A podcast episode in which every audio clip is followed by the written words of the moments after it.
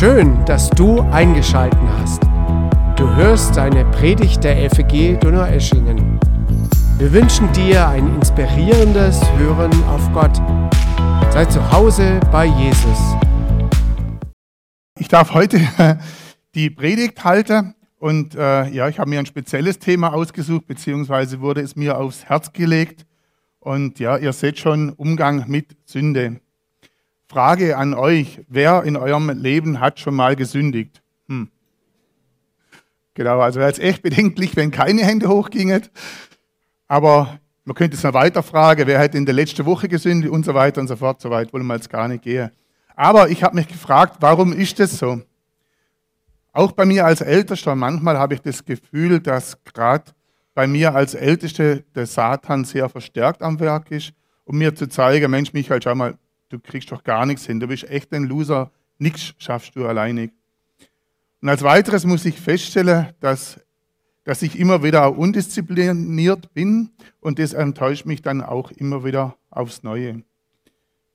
Jetzt wollte ich hier mal zum ersten Punkt kommen, aber hier mein Dings geht da nicht. Ja, aber hier, ach, oh, okay, super. Danke.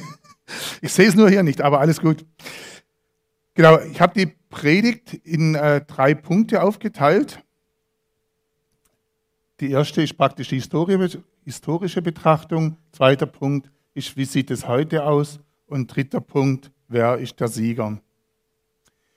Generell die Frage, kann man dauerhaft ohne Sünde sein? Selbst in der Bibel, die Bibel ist voll von Glaubensvorbildern, die an der einen oder anderen Stelle gescheitert sind. Und nur mal so die wichtigste, die man so eigentlich auch Land auf, Land ab kennt, ist Mose, der einen Ägypter erschlagen hat, ist David, die Geschichte mit Bathseba, dem Ehebruch und anschließend, wo er ihren Ehemann an die vorderste Front geschickt hat, damit er den auch noch los wird. Oder Paulus, der zunächst Christen verfolgt hat und nachher aber ein Streiter für Gottes Wort ist. Oder der repräsentativste ist eigentlich auch Petrus, der lange mit Jesus gegangen ist und gesagt hat, Herr, ich stehe zu dir und in der nächsten Nacht hat dann dreimal verleugnet. Und viele, viele mehr. Und außer Jesus ist meines Wissens niemand, der sündenfrei ist oder war. Und so steht es zumindest auch mal in einige Bibelstellen, wie zum Beispiel 2. Korinther 5, Vers 21, Hebräer 4, Vers 15 oder 7, Vers 26 oder im, Johannes, im 1. Johannes 3, Vers 5. Und dennoch hat Gott, hat Jesus mit dieser Männer Geschichte geschrieben. Oder vielleicht auch gerade deshalb, weil sie, weil sie wussten, dass auch sie fallen können, damit sie nichts auf ihre Stärke einbilden können und und in ihrem Tun gewiss, gewiss sind, dass sie Gottes Barmherzigkeit am eigenen Leib erfahren haben und Selbstvergebung brauchen und nicht aus eigener Stärke vor Gott gerecht sein können. Aber jetzt einfach mal die nächste Frage, was ist eigentlich Sünde? Ja. Grundsätzlich ein Getrenntsein von Gott und sie schließt vom Himmel aus, wie man auch in einige Bibelstelle nachlesen kann. So 1. Korinther 6, Vers 9 und 10, Galater 5, 19 bis 21 oder äh, Epheser 5, Vers, Vers 5 oder auch in Offenbarung 21, Vers 27. Wenn die Sünde aber doch so unnötig ist und Gott die Sünde hasst, warum gibt es sie dann überhaupt? Die Bibel ist eines, äh, die Sünde ist eines der zentralen Themen in der Bibel. In 114 Bibelverse geht es um Sünden, das ist gar nicht so wenig. Und schauen wir mal ganz am Anfang auf die Bibel, das finde ich ein, ein ganz interessanter Aspekt. Gott schuf die Welt und alles, was darauf war, an sechs Tagen. Am siebten ruhte er. Und in 1. Mose 1, Vers 26, und das finde ich echt gewaltig, und Gott sprach, lasst uns Menschen machen nach unserem Bild oder in 1. Mose 1, Vers 27, er schuf den Mensch als Mann und Frau in seinem Bild. Segnete sie, setzte sie über alles, was auf der Erde lebt und wächst. Gott sah alles und was er gemacht hatte und siehe, es war sehr gut. An dieser Stelle schreibt MacArthur in, zu dem Thema nach unserem Bild, also nach unserem Bild oder in seinem Bild. Damit ist die Bestimmung und die einzigartige Beziehung des Menschen zu Gott definiert.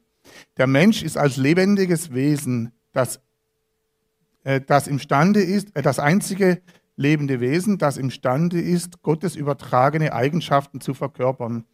In seinem, mit seinem Verstand war er in dem Sinne wie Gott, dass er Vernunft, Intelligenz besaß, sowie einen Willen und Emotionen. Und moralisch, im moralischen Sinne war er wie Gott, weil er gut und sündlos war. Betonung auf war. Und hier kann man bereits erahnen, dass es, wie, wie schmerzhaft es für Gott und enttäuschend es für ihn war, dass diese Menschen dann gesündigt haben. Und so war es dann natürlich auch. Als Gott in den Garten Eden kam, war er freundlich, liebevoll und wollte sich mit den Menschen unterhalten.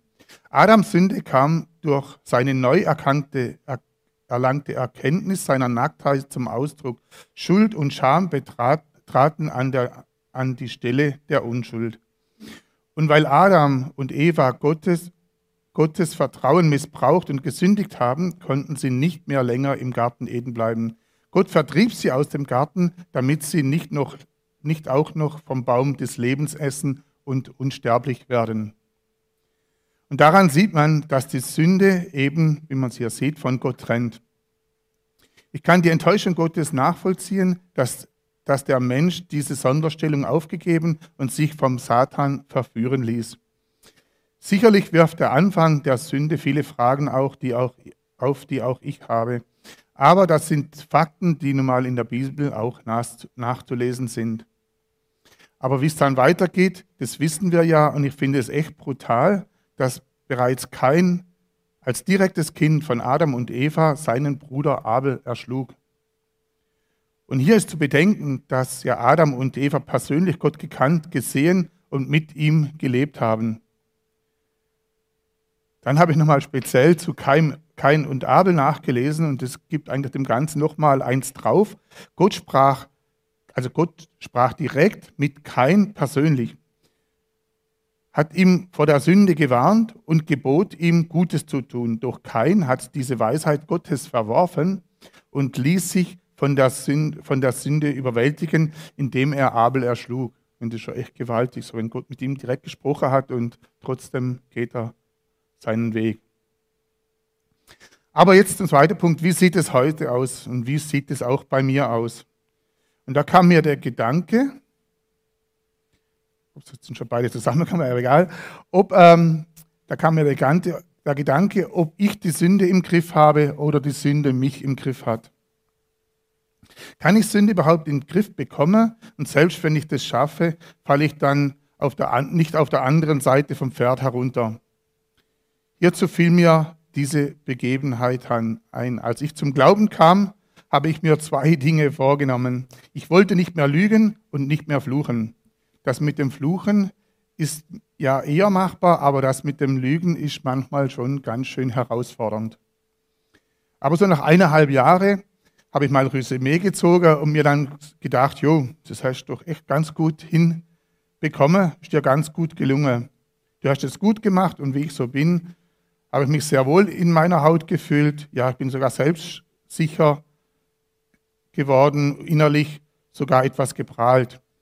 Aber dann kam mir der Gedanke in, in, den Sinn, dass ich ja eigentlich gar nicht mehr weiß, wie man eigentlich flucht. Wie war denn das? Wie waren so deine Gedankengänge? Was, was ging da so in dir vor? Und ich kann euch sagen, ich bin echt erschrocken, wie schnell das geht, dass eigentlich im Kopf schon wieder die Worte geformt worden sind und, äh, und das eigentlich sehr natürlich ist, hier einfach zu fluchen, wie man so Land auf Land abhört. Und dabei wurde mir eben bewusst, dass eigentlich auch der Satan mich schnell wieder hat. Und wenn ich meine oder wenn du meinst, dass du was im Griff hast, überheblich wirst, hochmütig und schon bist du wieder gefallen. Und das ist nur eins von vielen Beispielen, wie das laufen kann. Aber wieder zum Thema zurück. Welche Sünden gibt es denn?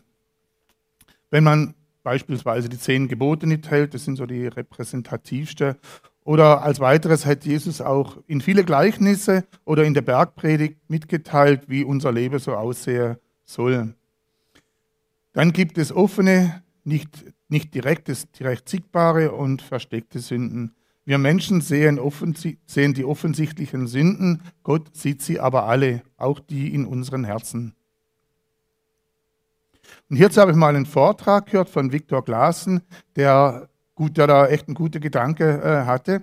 Er erzählte davon, wie er letztes Frühjahr die Hecke gereinigt hat, hat den Unrat, wie wir es gestern hier auch sehr radikal gesagt haben, hat den Unrat rausgesägt und geschnitten und dann gesehen, wie unter auf der Erde ganz äh, tolle Krokusse wachsen. Und dieses Bild kann man auf das Thema Herz und Sünde übertragen. Wenn wir unser Herz von Sünde, also von Gestrüpp reinigen, kann Jesus durchkommen und wir sehen seine Blüten. Und hier passet auch die Bibelverse ganz gut dazu. In Jeremia 5, Vers 25. Eure Sünden halten das Gute von euch fern. Oder Jeremia 14, Vers 7. Wenn unsere Sünden uns verklagen, so hilf doch. In der Bibel lesen wir auch Ratschläge über den Umgang mit Sünden, so zum Beispiel 1. Johannes 1, Vers 9. Wenn wir unsere Sünden bekennen, so ist er treu und gerecht, dass er uns die Sünden vergibt und reinigt uns von aller Ungerechtigkeit. Meine Sünden darf ich auf jeden Fall Jesus hinlegen und diese werden definitiv auch vergeben. Es kann aber auch eine, eine, Hilfe sein, wenn man, wenn man sich mit jemand trifft und jemand mitteilt, so mache auch ich das, treffe mich immer wieder mal mit meinem Bruder auch, auch und äh, da können wir über die Sünde sprechen und es ist dann echt auch befreiend auf mich und so kann es auch von Vorteil sein, dass wir darüber sprechen und auch konkret beten können. An dieser Stelle möchte ich aber auch auf das Gebet der Gebete hinweisen und dort auf den Punkt Sündenvergebung, also das Vaterunser. Wie wir so alle wissen, heißt ja, und vergib uns unsere Schuld, wie auch wir vergeben unseren Schuldigern. Also hier ist ein Zusammenhang, dass ich auch andere Menschen, die an mir schuldig geworden sind, ihre Schuld vergeben muss. Und das hat Jesus übrigens auch noch in zwei weiteren Gleichnis, Gleichnissen bekräftigt.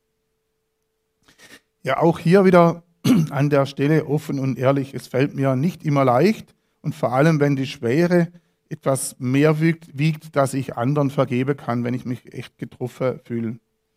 Aber auch hier habe ich wieder mal mit einer Arbeitskollegin gesprochen und, äh, und die hat mir so gesagt, ja, wir, wir reden immer so über unsere kleinen Problemchen, mit denen wir so unsere Mühe haben. Aber da musste sie an Corrie ten Bohn denken die im Gegensatz zu ihrer Schwester Betsy das, die Qualen des KZs Ravensbrück überlebt, überlebt hat. Und nach einem ihrer Vorträge 1947 kam ein Mann, ein Zuhörer, auf sie zu und sie erkannte in ihm, dass das einer der, der Aufseher des KZs war und er bat sie um Vergebung.